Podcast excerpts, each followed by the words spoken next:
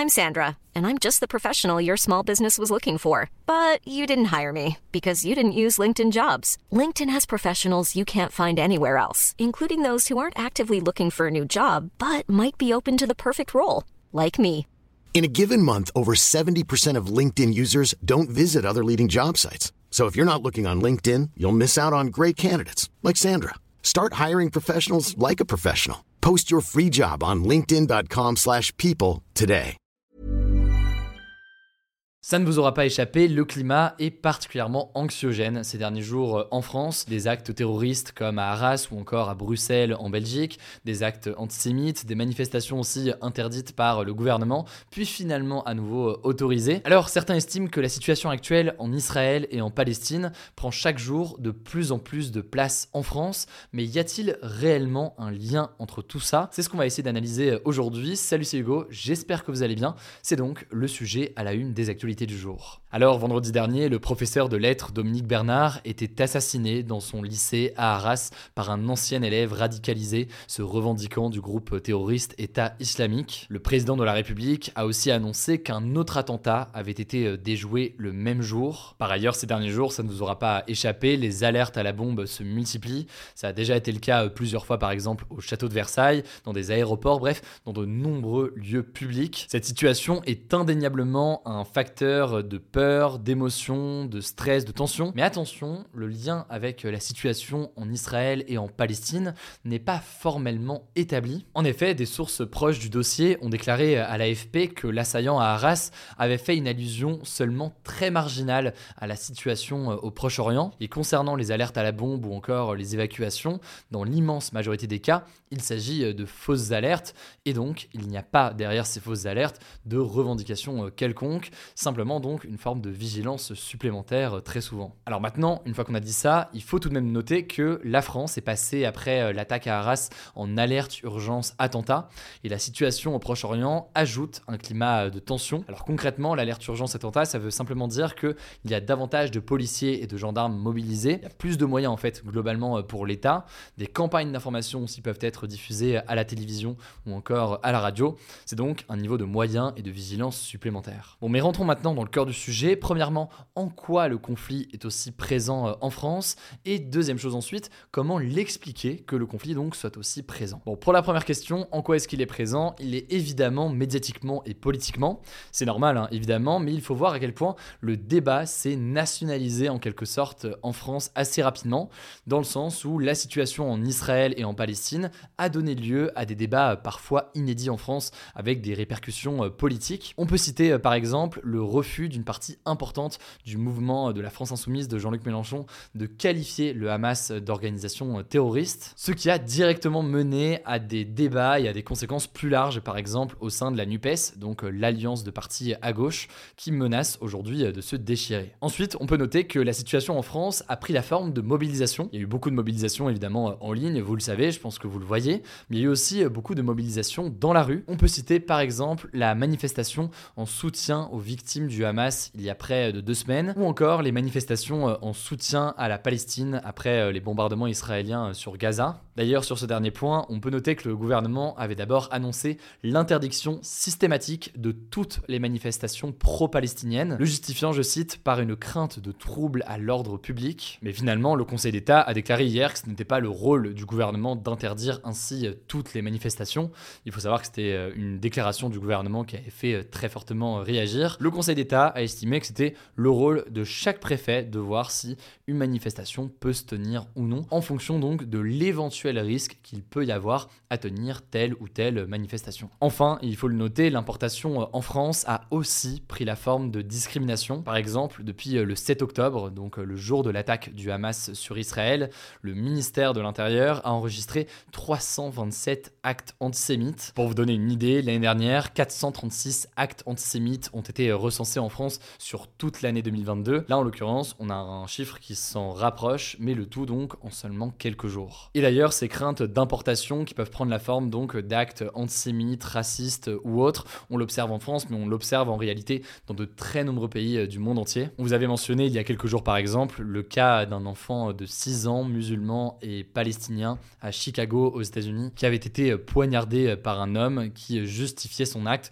par la situation actuelle au Proche-Orient. Ça c'est donc les différentes formes que ça peut prendre et vous l'aurez compris donc ça prend de très nombreuses formes différentes. Alors si on met de côté la question des actes de discrimination, qu'ils soient racistes, antisémites euh, ou autres, et qu'on se penche davantage plus précisément sur des mobilisations ou en tout cas des débats sur la situation actuelle au Proche-Orient, comment peut-on expliquer que ce sujet ait pris une telle ampleur ces derniers jours en France Eh bien la première raison, le plus évident peut-être, c'est entre guillemets le facteur humain. En effet, au-delà de tout le contexte historique, etc., les images et la réalité de la situation ces derniers jours poussent naturellement beaucoup de personnes à vouloir en parler, que ce soit les plus de 1300 morts de l'attaque terroriste du Hamas en Israël, ou encore les près de 3800 morts désormais à Gaza après euh, les bombardements israéliens. C'est à chaque fois de très nombreux civils, y compris des enfants, qui sont touchés. De la même façon, quand on parle du déplacement de centaines de milliers de Palestiniens en ce moment à Gaza,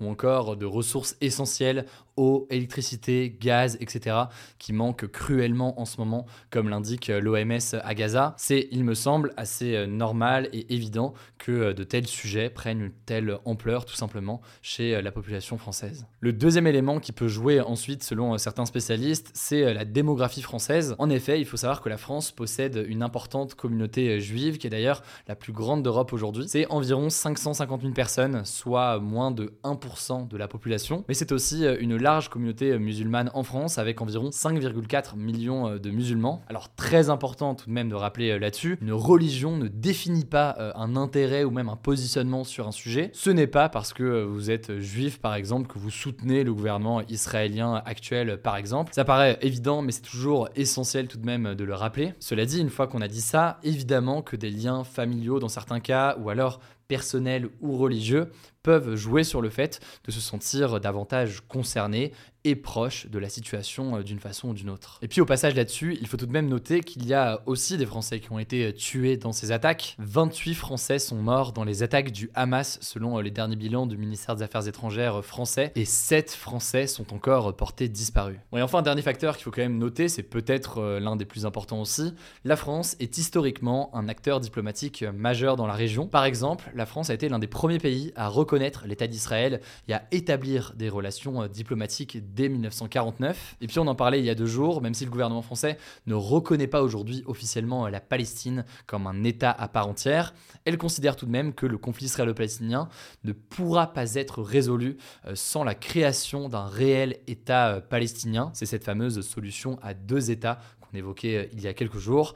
Bref, il y a aussi du coup une question géopolitique. La France a tout de même un rôle dans ce sujet diplomatiquement, ce qui fait donc qu'il y a aussi un écho euh, supplémentaire. Bref, sujet euh, qui n'est pas évident, mais ça me semblait intéressant d'analyser à quel point eh bien, la situation actuelle au Proche-Orient est présente quand même dans le débat en France. Je vous laisse avec Léa pour les actualités en bref et je reviens juste après. Merci Hugo et bonjour à tous. On commence avec cette actu. Les funérailles de Dominique Bernard, le professeur de lettres tué dans l'attentat d'Arras vendredi dernier, se sont déroulées ce jeudi. Le président Emmanuel Macron et son épouse Brigitte Macron, ainsi que le ministre de l'Éducation nationale Gabriel Attal, étaient présents. La cérémonie était retransmise sur grand écran sur la place des Héros à Arras. Par ailleurs, Dominique Bernard a été nommé à titre posthume au grade de chevalier de la Légion d'honneur, la plus haute décoration honorifique en France. Deuxième actu, le ministre de l'Intérieur, Gérald Darmanin, a accusé le footballeur français Karim Benzema d'être en lien avec les frères musulmans une organisation islamiste originaire d'Égypte et qui est présente dans de nombreux pays. Elle est considérée comme terroriste par sept pays, dont l'Égypte, la Syrie et la Russie, mais pas par la France. En fait, le ministre a fait cette déclaration après que Karim Benzema a publié un message de soutien aux habitants de Gaza sur X, anciennement Twitter. Selon Gérald Darmanin, il aurait des prises de position vers un islam dur et rigoriste. Il lui reproche notamment d'avoir refusé de chanter la Marseillaise lors des sélections en équipe de France et de faire du prosélytisme autour du culte musulman, donc de répandre la foi ou de recruter des gens via les réseaux sociaux. L'avocat du footballeur a affirmé que ces accusations étaient fausses. Il envisage de porter plainte contre le ministre pour diffamation ou injure publique. On vous tiendra au courant. Troisième actu, la première ministre Elisabeth Borne a déclenché ce mercredi le 49.3 pour la 13e fois depuis sa prise de fonction. Le 49.3, c'est un article de la Constitution qui permet au gouvernement de faire passer une loi sans le vote des députés de l'Assemblée. Dans ce cas précis, la première ministre l'a utilisé pour faire adopter la première partie du projet de loi de finances pour 2024. Alors suite à ça, la France insoumise et le Rassemblement national ont annoncé déposer une motion de censure contre le gouvernement. Ça signifie que si plus de la moitié des députés votent pour la motion de censure, alors la loi n'est pas adoptée et le gouvernement est renversé. Mais ces motions de censure ont peu de chances d'aboutir. Quatrième actu, pour lutter contre le gaspillage alimentaire dans les cantines, le gouvernement a annoncé plusieurs mesures. En effet, en France, le secteur des cantines représente 8% du gaspillage alimentaire national. Le gouvernement souhaite donc que les cantines d'entreprise puissent proposer des paniers repas anti-gaspi qui seraient rendus accessibles à tous pour moins de 2 euros sur des plateformes grand public comme l'application Too Good To Go. Le président souhaite aussi que dès la rentrée prochaine, tous les enfants à l'école primaire préparent un repas pour leurs copains dans l'année. Cinquième actu, la plateforme de streaming Netflix a augmenté les prix de deux de ses quatre abonnements en France, au Royaume-Uni et aux États-Unis. Concrètement, les abonnements standard avec pub et standard conservent leur tarif actuel, donc 5,99€ et 13,49€ par mois. Mais les abonnements essentiels et premium augmentent tous les deux de 2 euros, donc ils passent respectivement à 10,99€ et 19,99€ par mois. Par ailleurs, Netflix a annoncé avoir gagné près de 9 millions d'abonnés supplémentaires pour son troisième trimestre 2023. Dernière info, on finit avec des bonnes nouvelles. Le journaliste franco-afghan Mortaza Beboudi, qui était détenu en Afghanistan depuis 9 mois, a été libéré ce mercredi. Les services secrets des talibans, le groupe islamiste armé au pouvoir dans le pays, l'accusaient d'espionnage. Il devrait retourner en France dans les prochains jours. Autre libération, la chercheuse franco-iranienne Fariba Adelka, qui était retenue en Iran depuis 2019, est rentrée en France ce mardi. Elle avait été condamnée en 2020 pour atteinte à la sécurité nationale. Elle avait passé 4 ans en prison avant d'être libérée en février 2023 sans avoir le droit de quitter le territoire. Voilà, c'est la fin de ce résumé de l'actualité du jour. Évidemment, pensez à vous abonner pour ne pas rater le suivant, quelle que soit d'ailleurs l'application que vous utilisez pour m'écouter. Rendez-vous aussi sur YouTube ou encore sur Instagram pour d'autres contenus d'actualité exclusifs. Vous le savez, le nom des comptes, c'est Hugo Décrypte. Écoutez, je crois que j'ai tout dit. Prenez soin de vous et on se dit à très vite. Mom deserves the best, and there's no better place to shop for Mother's Day than Whole Foods Market. They're your destination for unbeatable savings, from premium gifts to show-stopping flowers and irresistible desserts. Start by saving 33% with Prime on all body care and candles. Then get a 15-stem bunch of tulips for just $9.99 each with Prime. Round out Mom's menu with festive rosé, irresistible berry chantilly cake, and more special treats. Come celebrate Mother's Day at Whole Foods Market.